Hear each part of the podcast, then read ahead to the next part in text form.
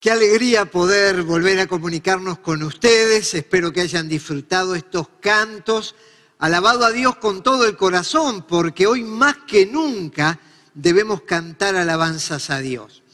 Estamos viviendo en una época tan especial que quiero imaginarme que si alguien tiene la capacidad de crear una pastilla que pueda producir paz en el corazón, en poco tiempo la va a patentar la va a colocar en un frasco, vender en las góndolas de los supermercados, en las farmacias, y no me queda dudas, el stock sería agotado en pocas horas. Pero eso no se va a producir, porque la paz no se puede colocar en una pastillita.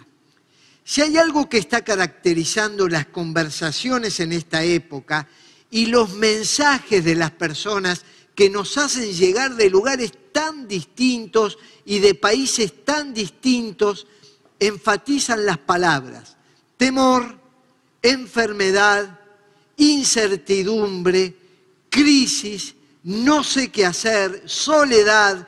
Todas estas palabras están siendo utilizadas en gran manera y si me permite, se viralizaron, están por todas partes. Estaba escuchando a un especialista en salud que nos decía que estamos viviendo un tiempo de neurosis y se entiende esta patología como un extenso grupo de enfermedades y trastornos emocionales cuyo elemento básico es la ansiedad. Y reconozcamos que en mayor o en menor grado todos estamos bastante ansiosos.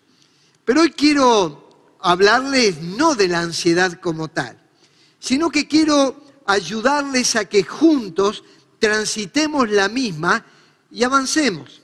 En la antigüedad hubo un predicador muy conocido, se llamó Spurgeon, y él estaba hablando a la membresía de su iglesia y por extensión a todos nosotros, y decía, la ansiedad no agota las angustias del mañana, sino que agota las fuerzas de hoy. Si poniéndonos ansiosos solucionáramos el problema, entonces este mensaje apuntaría a cómo incrementar la ansiedad. Pero exactamente lo contrario, nos está agotando las fuerzas del hoy para enfrentar el mañana que se viene, donde todo esto va a pasar y vamos a luchar y pelear la buena batalla de la fe para seguir en carrera. Yo quiero hablarles de algunas operaciones matemáticas que son básicas y que todos las conocemos. Las básicas son la suma, la resta, la multiplicación y la división. Y cuando la ansiedad, cuando se instala este mal, cuando todo esto embarga nuestro corazón, ahí aparece la matemática.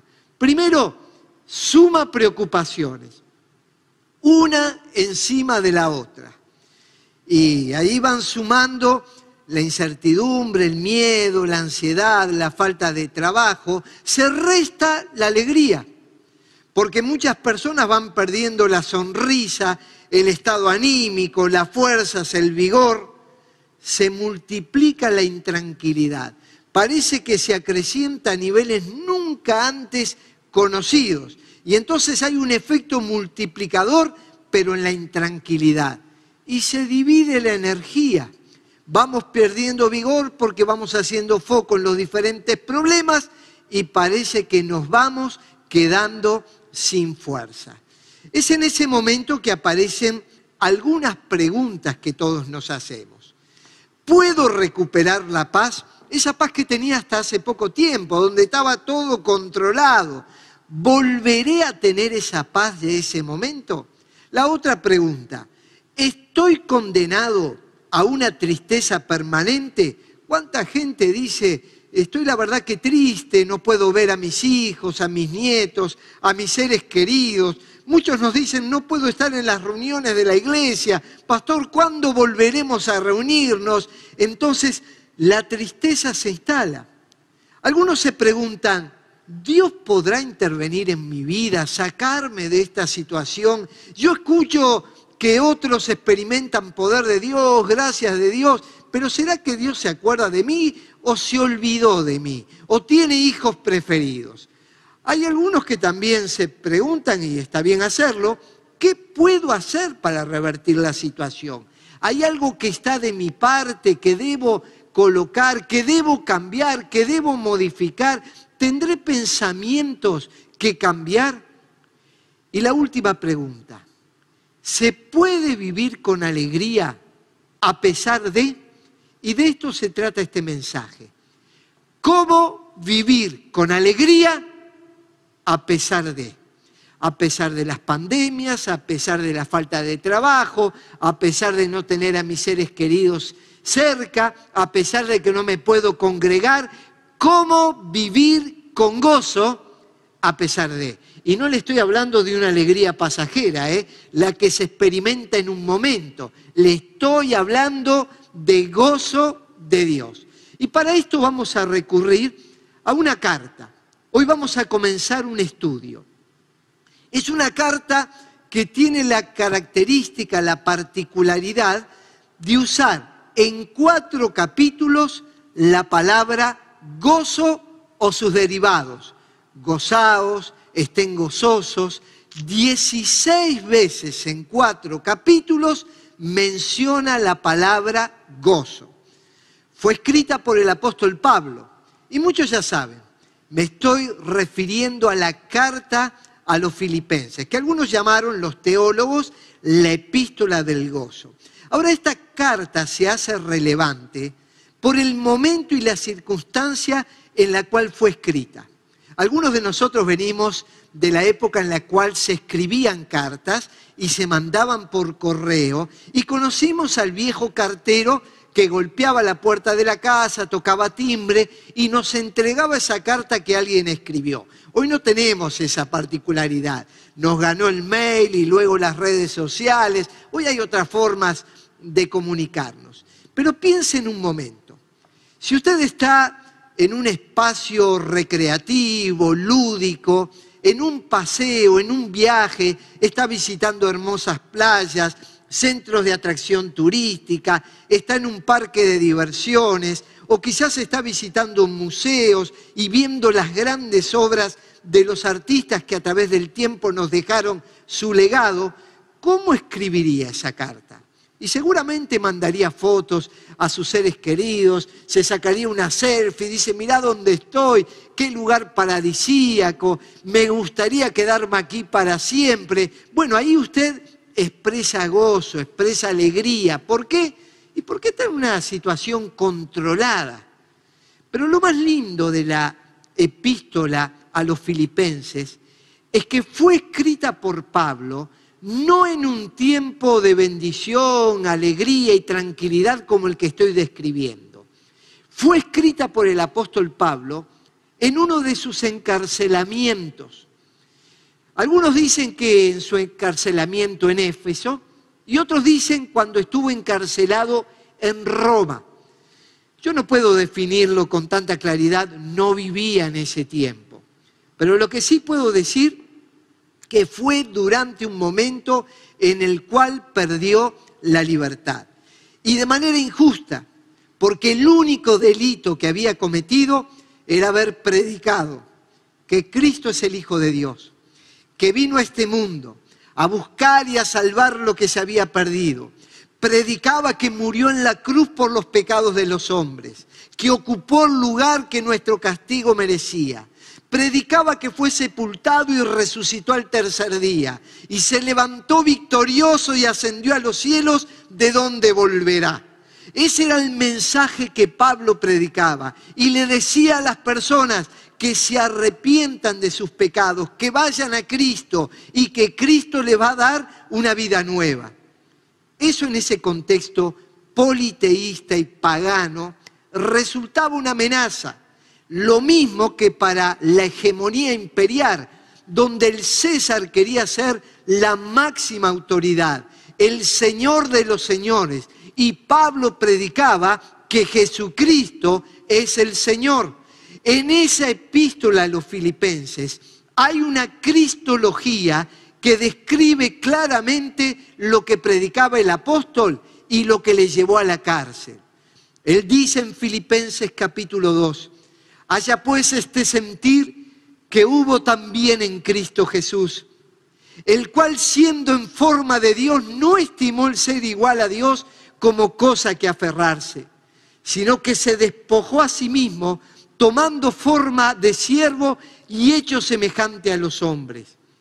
Y estando en la condición de hombre, se humilló a sí mismo haciéndose obediente hasta la muerte y muerte de cruz.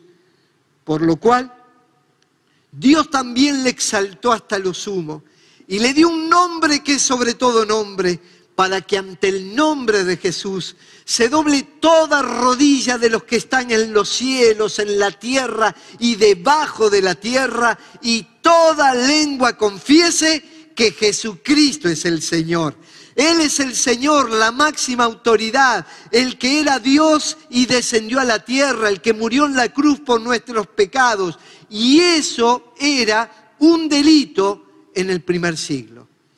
Y Pablo está allí en la cárcel, esperando la sentencia, la severidad del imperio romano.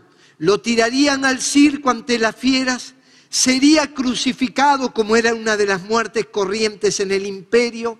Habría otra forma de morir y mientras todos fuera de la cárcel estaban preocupados por lo que pasaba Pablo, él desde ese lugar escribe, no se aflijan por nada, sino preséntense ante Dios en oración, pídanle y denle gracias también Así Dios les dará su paz, que es más grande de lo que el hombre pueda entender. Y esa paz cuidará sus corazones y sus pensamientos porque ustedes están unidos a Cristo Jesús. Es tremendo, un hombre en la cárcel, un hombre con una sentencia de muerte, les dice a los demás, a los que están fuera, no se aflijan por nada todas sus necesidades, colóquenlas ante Dios en oración. A veces dice con ruego, con insistencia, pero nunca dejen de tener acciones de gracia por todo lo que han recibido de parte de Dios. Muchos de nosotros que vivimos en el siglo XXI no somos prisioneros como Pablo en una cárcel. Pero los ciudadanos de este tiempo estamos aprisionados por otras realidades. Algunos son prisioneros de pensamientos negativos. Ven toda la vida de color gris. Siempre está nublado. Nunca pueden ver el sol brillar porque hay nubes que se están interponiendo entre el sol que brilla, y la Biblia dice que Jesús es el sol de justicia, y entre sus realidades. Otros son prisioneros de la falta de vigor. En estos días una persona me decía, yo no sé lo que me pasa, no tengo una energía para levantarme temprano, hay una descompensación en mi vida, toda esta situación me está quitando vigor, alegría, entusiasmo. Otros son prisioneros de trastornos del sueño. Una persona me decía que pasa las noches girando en la cama no ha podido tener una regularidad en los horarios y por eso a veces duerme de día y durante la noche no puede descansar. Otros son prisioneros de los temores sobre el futuro. Hay incertidumbres laborales. ¿Cómo será la nueva normalidad? ¿En qué consistirá? ¿Cómo será la vida en las iglesias? Otros tienen dificultad para relacionarse con terceros. ¿Cuántas personas nos escriben que esa convivencia y esa cuarentena les está llevando a tener dificultades en el seno familiar. El estar permanentemente con estos temores y angustias lleva también a no tener buen relacionamiento. Y algunos están aprisionados por la falta de esperanza en relación al actuar de Dios. No hay expectativas divinas ellos creen que Dios no va a intervenir, no lo ven, no lo observan. Teológicamente saben que es un Dios de poder. Doctrinalmente son correctos, leen la Biblia y oran, pero no tienen expectativas de una intervención divina. Por eso cuando Pablo hablaba desde la cárcel, él, él, hablaba de la paz de Dios y dice que esa paz de Dios sobrepasa el entendimiento, va más allá del razonamiento humano. Y en la simple lectura inferimos que si habla de paz de Dios, hay una paz que no se origina en Dios, que no proviene del Señor. Hay dos tipos, hay dos escenarios de esa paz. El mismo Señor Jesucristo dijo así, mi paz les dejo, mi paz les doy. Y la paz que yo les doy no es como la que este mundo da. Otra vez más, Jesús nos está diciendo dos escenarios. El que busca la paz de Dios y el que busca la paz fuera del control y la presencia de Dios. Permítame hablarle de la paz que no tiene que ver con Dios, de la que tiene otra fuente, de la que buscan los seres humanos intentando satisfacer sus necesidades interiores. En primer lugar, es la paz de las circunstancias favorables. Claro, cuando nos va bien, cuando la vida nos sonríe, cuando tenemos salud, cuando tenemos éxito, cuando los recursos económicos abundan, cuando podemos lograr ese título universitario por el cual tanto luchamos, cuando tenemos reconocimiento social, el contexto familiar unido, es fácil sentir esa paz, pero es una paz de circunstancias favorables. Está sostenida sobre un alfiler, porque basta cualquier ventisca para que salga, salga a luz la fragilidad sobre la cual se sostenía ese tipo de paz. ¿En qué basa usted su paz? ¿En los logros? ¿En los éxitos? Está la paz de la prosperidad. Cuando la vida sonríe y podemos adquirir bienes, adquirimos capitales, compramos una propiedad, tenemos un vehículo nuevo, cuando podemos viajar, cuando podemos pasear, cuando nos damos cuenta que logramos los objetivos de vida, las metas que nos pusimos, los sueños que quisimos. Pero ¿qué pasa cuando empieza a venir vientos adversos? Es allí cuando se desnuda que ese tipo de paz no es la paz de la cual está hablando Dios. Está una paz psicológica la que se obtiene en el diván del psicoanalista.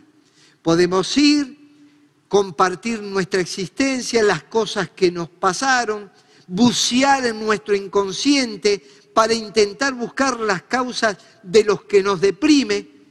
Y como una persona me dijo, durante 20 años me estuve psicoanalizando y nunca pude llegar a tener paz hasta que un día me encontré con Jesucristo, quien perdonó mis pecados, cambió mi vida y me dio un nuevo vigor.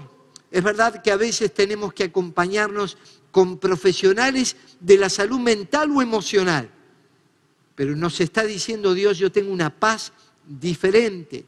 Está la paz de los escapismos, cuando intentamos buscar en otros lugares lo que nos puede traer paz o nos quiera traer paz interior. A veces hemos escuchado viaje a tal lugar de la tierra para tener esa paz. Eso me dijo un hombre una vez. Fui a visitar un profesional y me dijo, Señor, haga un viaje, salga de su contexto, salga de su entorno. Le digo que es muy lindo viajar. Pero el hombre me dijo lo siguiente, el gran problema es que al lugar donde yo viaje, viajo conmigo. Y al viajar conmigo, tengo problemas, porque el problema no está en el lugar geográfico, el problema está dentro de mi corazón. Pero hay quienes buscan escapismos en las drogas legales o en las drogas ilegales, intentando aliviar las penurias del alma. Evidentemente, pueden dar satisfacción momentánea, un alivio temporal. Pero mientras la persona lo experimenta, no se está dando cuenta que está siendo esclavizada por un vicio, que ese mismo vicio, que al principio le prometió tranquilidad y sosiego, lo termina esclavizando de por vida.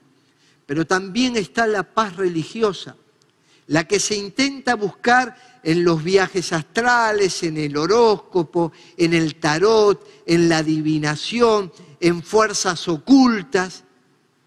Y también tengo que decir, en este escapismo religioso, algunos asisten a templos evangélicos o a templos católicos buscando que el pastor o el sacerdote o el líder espiritual tengan los poderes suficientes para transmitirle la paz que necesitan.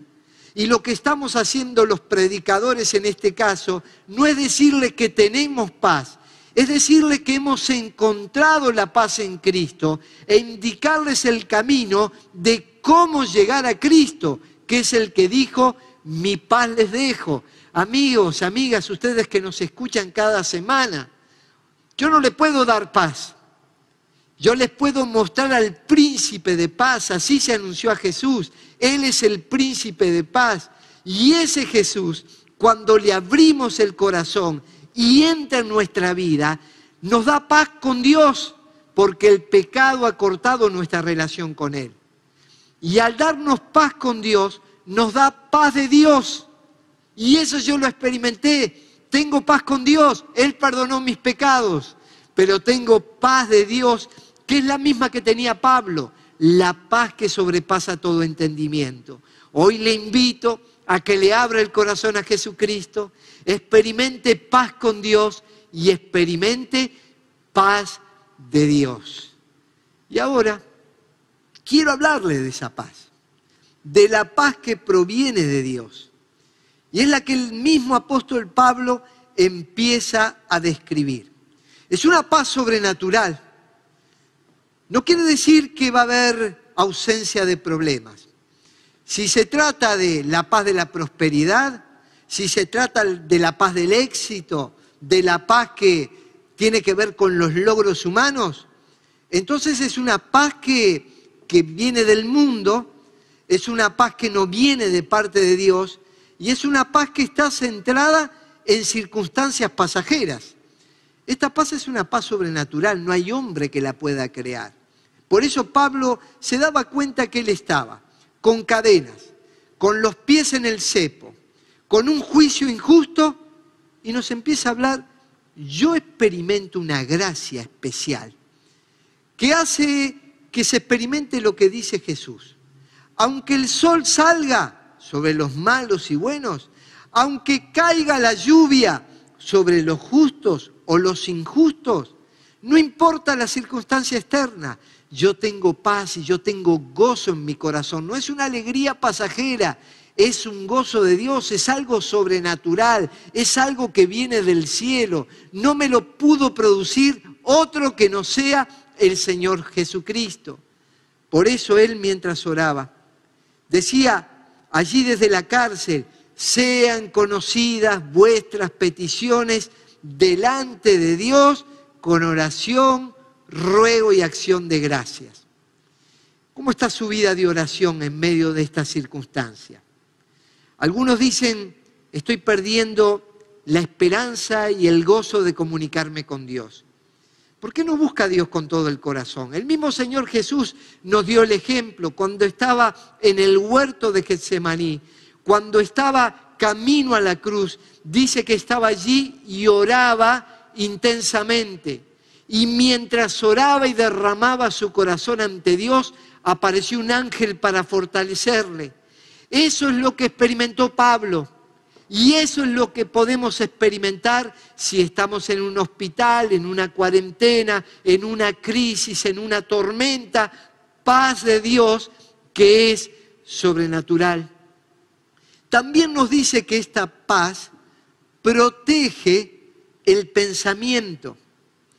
Según algunos estudios científicos, nosotros tenemos aproximadamente 70.000 pensamientos que vienen cada día a nuestra mente.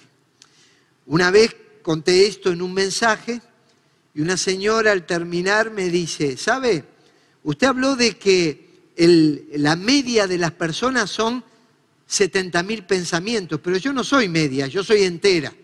Debo tener unos 140 mil pensamientos por día. Y pensamientos que agobian, pensamientos que preocupan, pensamientos que entristecen. No podemos evitar los pensamientos. Pero como alguien dijo, no puedes evitar que los pájaros vuelen sobre tu cabeza, pero podés evitar que aniden en tus cabellos. Mira, te van a venir todo tipo de pensamientos. Vas a tener temores hacia el futuro. Como escuchás los pronósticos que te dan de las crisis que se van a avecinar, de que no sabemos qué es lo que va a pasar, entonces el temor al futuro nos invade. Y sin embargo Pablo en otra epístola dice, estoy seguro de que ni lo presente, ni lo porvenir, ni ninguna otra cosa creada me puede separar del amor de Dios. Nos protege el pensamiento porque algunos son adictos a los recuerdos tristes. Cuando van a una fiesta, un cumpleaños, un casamiento, no lo disfrutan porque están pensando en aquel que ya no está entre ellos. Cuando tienen un buen plato de comida, en vez de decir gracias Señor, están pensando en aquellos que pasan hambre. Cuando tienen una buena ropa, en vez de disfrutarla, piensan en los que tienen frío. Y es cierto que tenemos que ayudar a quienes están tristes, a quienes pasan hambre, a quienes pasan frío, y por eso las acciones solidarias que hacemos. Pero eso no quita que debemos disfrutar de las cosas que Dios nos dio no somos llamados a los recuerdos tristes, somos llamados a evocar las cosas lindas que el Señor nos da. En estos pensamientos hay muchos que están esclavizados por amarguras del pasado.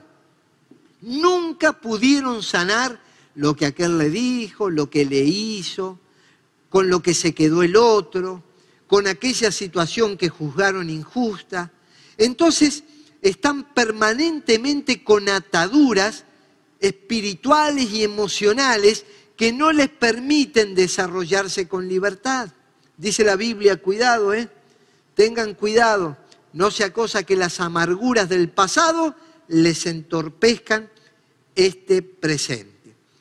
¿Cuál es el resultado de la paz de Dios? Dice, guardará vuestros pensamientos y vuestro corazón en Cristo Jesús. Me gusta mucho esta palabra guardar, porque esta palabra guardar tenía que ver con los centinelas que protegían la ciudad, que guardaban a la ciudad. Ellos estaban en los muros y veían las amenazas externas y guardaban la paz interna. Y dice que la paz de Dios actúa como un centinela que por un lado está observando los peligros externos, no los elude, los advierte, pero está diciendo, esa paz va a guardar el corazón y los pensamientos en Cristo Jesús. Mire, usted y yo somos ciudadanos de esta época, de este momento, y nos pasa lo mismo que a cualquier ser humano. Pero podemos tener una diferencia si permitimos que el Señor venga a nuestra vida y que su paz nos cubra y que actúe como ese centinela guardando todas nuestras emociones, sentimientos y pensamientos. Decía Isaías, tú guardarás en completa paz aquel cuyo pensamiento en ti persevera.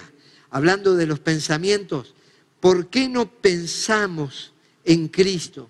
¿Por qué no hacemos foco en su persona, en sus promesas, en todo lo que Él nos permite vivir para experimentar la paz, el gozo y la presencia de Dios. Hoy estamos comenzando este estudio a los filipenses y lo vamos a seguir en un segundo mensaje. ¿Se acuerda? Y permítame recapitular.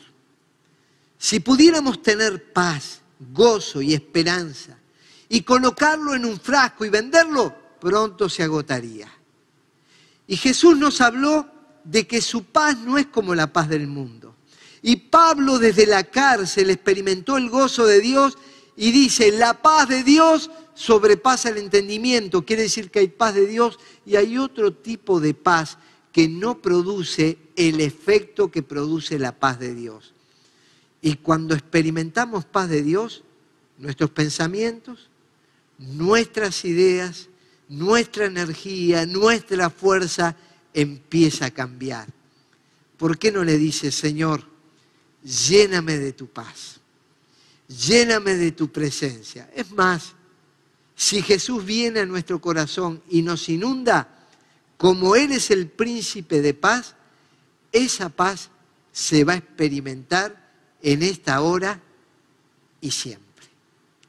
Yo quiero orar en este momento por aquellos que necesitan de Dios y por aquellos que necesitan que esta paz esté en sus corazones, por los que tienen miedos, por los que tienen angustias, por los que necesitan de esa acción sobrenatural de Dios sobre sus vidas, por los que necesitan que la presencia de Dios sea ese centinela que guarda de los peligros externos todo nuestro mundo interno. Y como nosotros no podemos cambiar lo externo, vamos a pedirle a Dios, Señor, cambia nuestro mundo interno. Te necesitamos y te queremos en nuestra vida. ¿Qué le parece si oramos? Señor, gracias te damos por este ejemplo inspirador del apóstol Pablo por esta carta que escribió, la carta del gozo, que nos muestra que no debemos estar ni preocupados ni afligidos por nada, porque tenemos una paz que es sobrenatural, una paz que no es como la que este mundo da, es tu paz, Señor. Y yo te pido que llenes con tu paz cada corazón y cada vida, que cada familia experimente tu paz en esta hora que haya paz en las naciones. Señor, que podamos experimentar la presencia y el gozo de tu Espíritu aún en las horas más difíciles. Y Señor, yo te pido que sea una semana y el comienzo de una etapa donde todos estemos guardados por tu paz. En el nombre de Jesús lo pedimos. Amén. Amigos, amigas, hermanos, sabemos que nos están viendo y escuchando de muchos países y de muchas ciudades, a través de las redes, a través de Canal Luz, y queremos decirle que nos encanta cuando nos escriben. Y cuando nos dicen de qué ciudad o de qué país o de qué barrio de Montevideo están siguiendo esta transmisión. Hágalo Nuestros consejeros le van a escribir. Si tiene dudas y, pregunta, y preguntas, no duden en consultarnos. Con mucho gusto le vamos a ayudar. Y recuerde, por nada estén afanosos. Sean conocidas vuestras peticiones delante de Dios en toda oración y ruego. Y la paz de Dios, que sobrepasa todo entendimiento, guardará vuestros corazones y pensamientos en Cristo Jesús. Dios le bendiga.